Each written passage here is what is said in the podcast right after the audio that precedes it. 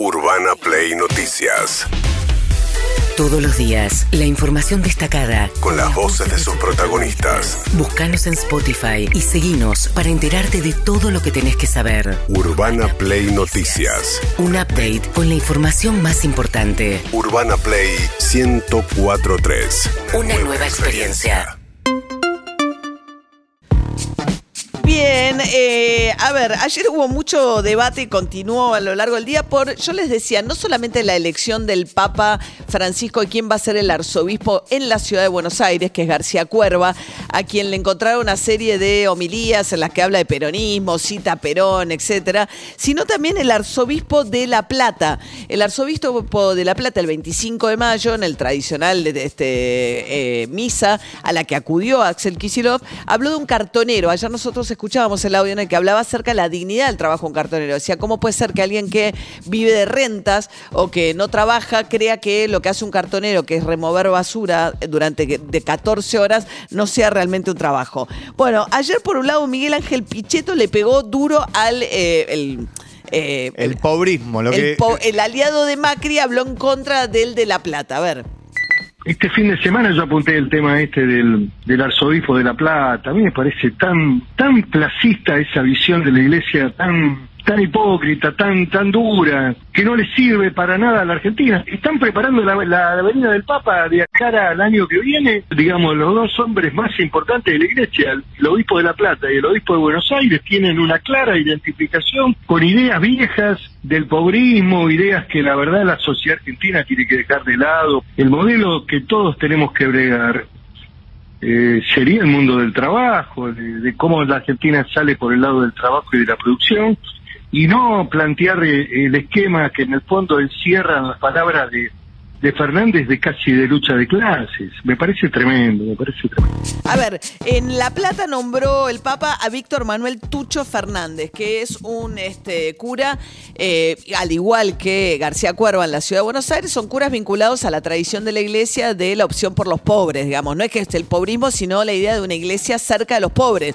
no una iglesia de los poderosos y cerca de la riqueza, sino una iglesia con los pobres. El Papa Francisco, cuando era Bergoglio, armó la vicaría los curas villeros. Y es verdad, un, en parte el análisis de Pichetto es cierto que en la víspera de su viaje a la Argentina, porque va a venir el año que viene, designa efectivamente a dos de los arzobispos más relevantes de la estructura de la iglesia, que es La Plata y la Ciudad de Buenos Aires, son dos curas con esta orientación, ¿no?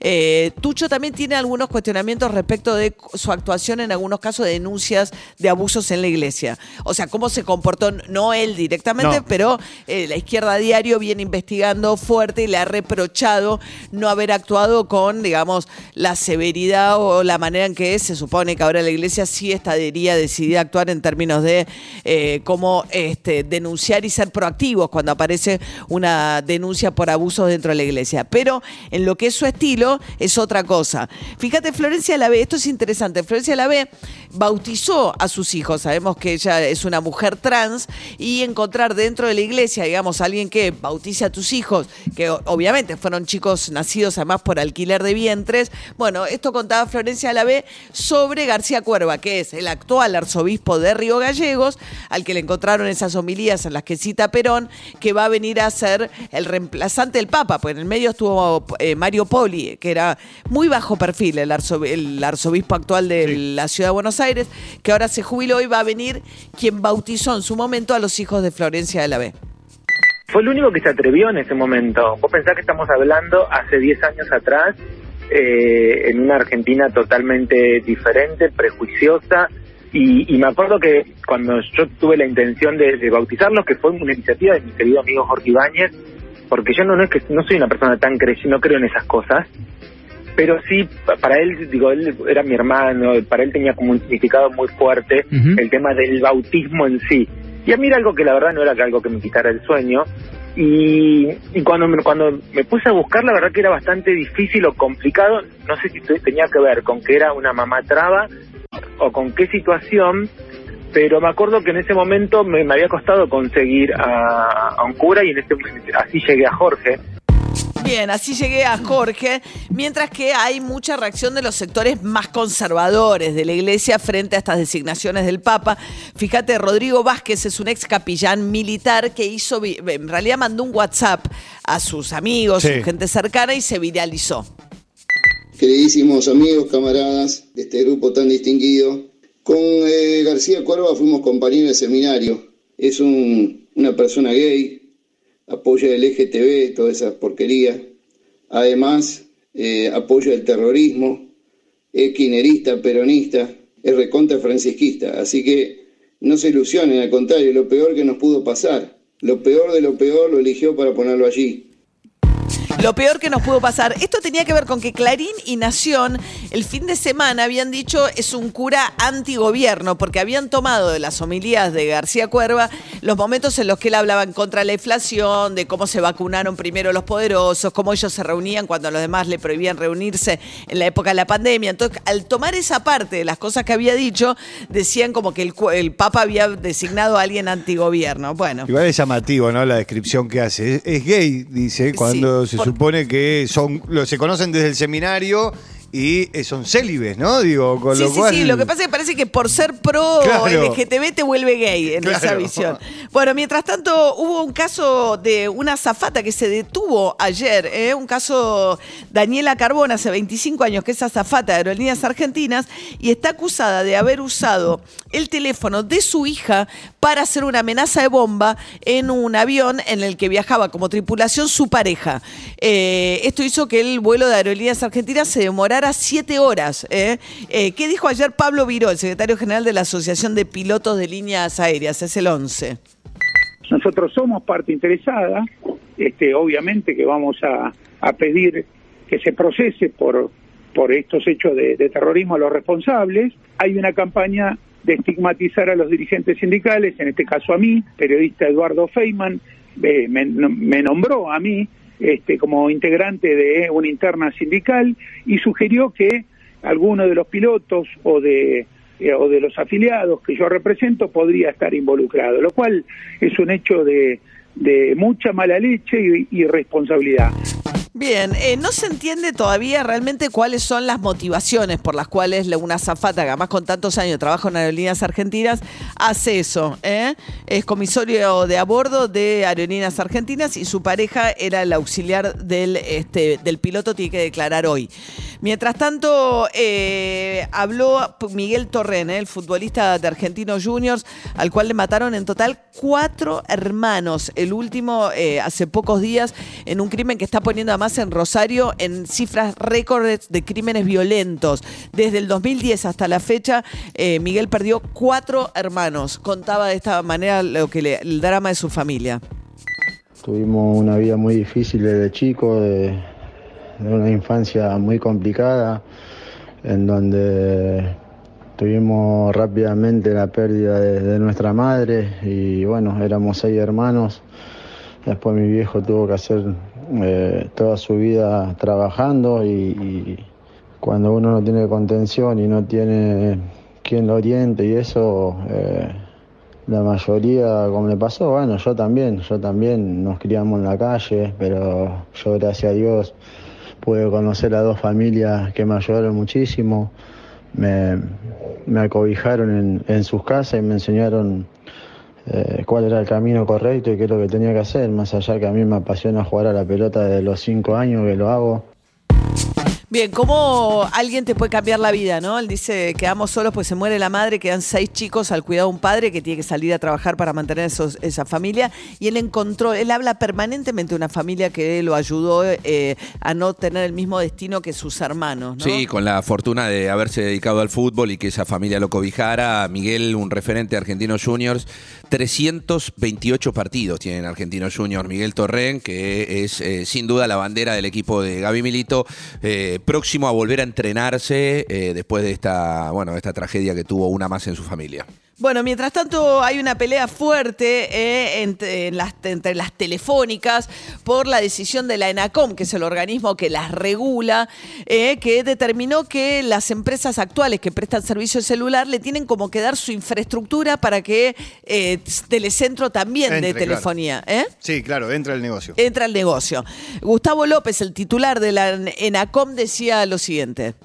Es una amenaza. ¿Sabes qué? Nos, nos dicen, si ustedes votan esto, eh, entonces vamos a iniciarle a cada uno acciones penales eh, y además acciones civiles contra su propio patrimonio. Digo, un- una empresa que intimida al órgano regulador a través de sus directores diciéndole no voten porque si ustedes votan esto yo voy a ir contra ustedes, penalmente por un lado y civilmente contra su patrimonio por el otro. Lo que me parece tremendo y que realmente es importante discutir es si una empresa puede amenazar al Estado o puede amenazar a funcionarios eh, para que no voten una cosa.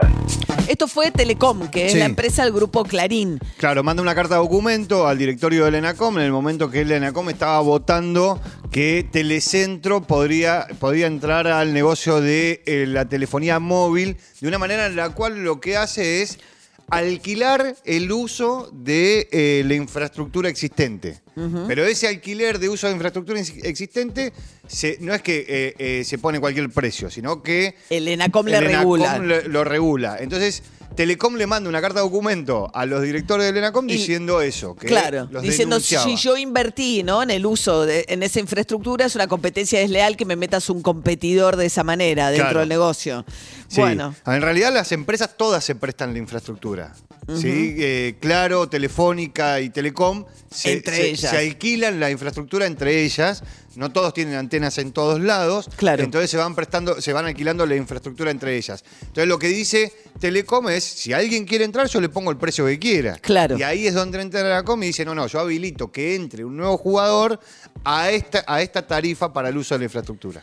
Bueno, mientras tanto, Horacio Rodríguez Larreta se refirió a la decisión del fiscal Marijuán de sobreseer a Cristina Fernández Kirchner en la causa por lavado de dinero de Lázaro Báez. O sea, la llamada ruta del dinero K, ¿se acuerdan de los eh, Ross y compañía contando plata en un departamento en Puerto Madero, en una financiera? Supuestamente se investigó durante 10 años si Cristina Kirchner tenía algún vínculo con esa fuga de plata, porque se le encontraron más de 60 millones de dólares no declarados a Lázaro Báez en el exterior. Concluyó Marijuana al cabo de 10 años que Cristina Kirchner no estaba vinculada a esa fuga de dinero de Lázaro Báez. Ayer Horacio Rodríguez Larreta habló de esto. me genera mucha contradicción. Yo siempre soy respetuoso de, de no opinar de los fallos judiciales porque respeto la división de poderes, pero en este caso hay que ir a fondo contra la corrupción. Una causa que venía avanzando con pruebas, con, con, con avances, con fallos y todo. Espero que la justicia siga avanzando a fondo. Siga Eh, avanzando a fondo para dilu- dilucidar todo lo que fue la corrupción de del gobierno de Cristina Kirchner. En esa causa no habían encontrado nada. De hecho, Marijuán, lo que pasa es que, claro, Marijuán en pleno macrismo fue, hizo un gran show Sí. en el sur, resca- eh, removiendo eh, los, los campos de Lázaro. Le encontraron a Lázaro Báez 60 millones de dólares. Sí, o sea, a Lázaro sí. efectivamente, a, a Lázaro sí, que era el principal contratista de obra pública de la provincia de Santa Cruz. Íntimo de la familia Kirchner, tenía numerosos negocios con la familia Kirchner, pero en la causa de cómo fugó dinero no le encuentran nada eh, a Cristina Kirchner de estar relacionada con eso. Y Marijuán hizo un gran show, es íntimo de masa. Entonces, claro, los mismos medios que hicieron de eh, Marijuán un héroe, ahora le están pegando, pero dicen, ¿cómo puede ser que termines en un sobreseimiento? Y le marcan su amistad con Massa. Él dice que no, que hace muchos meses que no lo ve a Massa. Lamentablemente intentamos hablar con eh, Marijuán, pero no, no lo logramos. Era un habitué de, algunos medios, que son los que ahora son más críticos con esta decisión que tomó el fiscal Marijuán. Bien, Horacio Rodríguez Larreta, que ayer a la noche, hoy cuenta Clarín, también en Nación, comió con Jorge Macri eh, eh, en una pizzería acá en la, zona de Palermo y le anticipó que en las próximas horas va a terminar de anunciar que va a ser su candidato eh, en la ciudad de Buenos Aires a jefe de gobierno Macri con el mérito del apellido, francamente, no mucho más. Se impone y la fuerza de Mauricio Macri, ¿no? Sí, la única diferencia es que me parece que una vez que lo anuncien va a ser el único candidato en toda todos los candidatos que tiene el PRO en el país que cuenta con el apoyo de Horacio Rodríguez Larreta, Mauricio Macri y Patricia Y Bullrich. Patricia Bullrich. Bien. Diana Mondino va a ser la candidata de Milei en la ciudad de Buenos Aires, una economista ultra, ultra liberal. A legisladora. La- a legisladora. A diputada, a diputada. A diputada. Sí, sí, sí. Y también Guillermo Britos, aparentemente, que es un ex eh, policía de la policía bonaerense, que es el actual intendente de Chivilcoy, un hombre que parece que tiene un temperamento bastante particular, que estuvo con De Narváez, después estuvo con Sergio Massa, últimamente con Labaña, va a ser aparentemente el candidato a gobernador de Milei en la provincia de Buenos Aires. Urbana Play Noticias.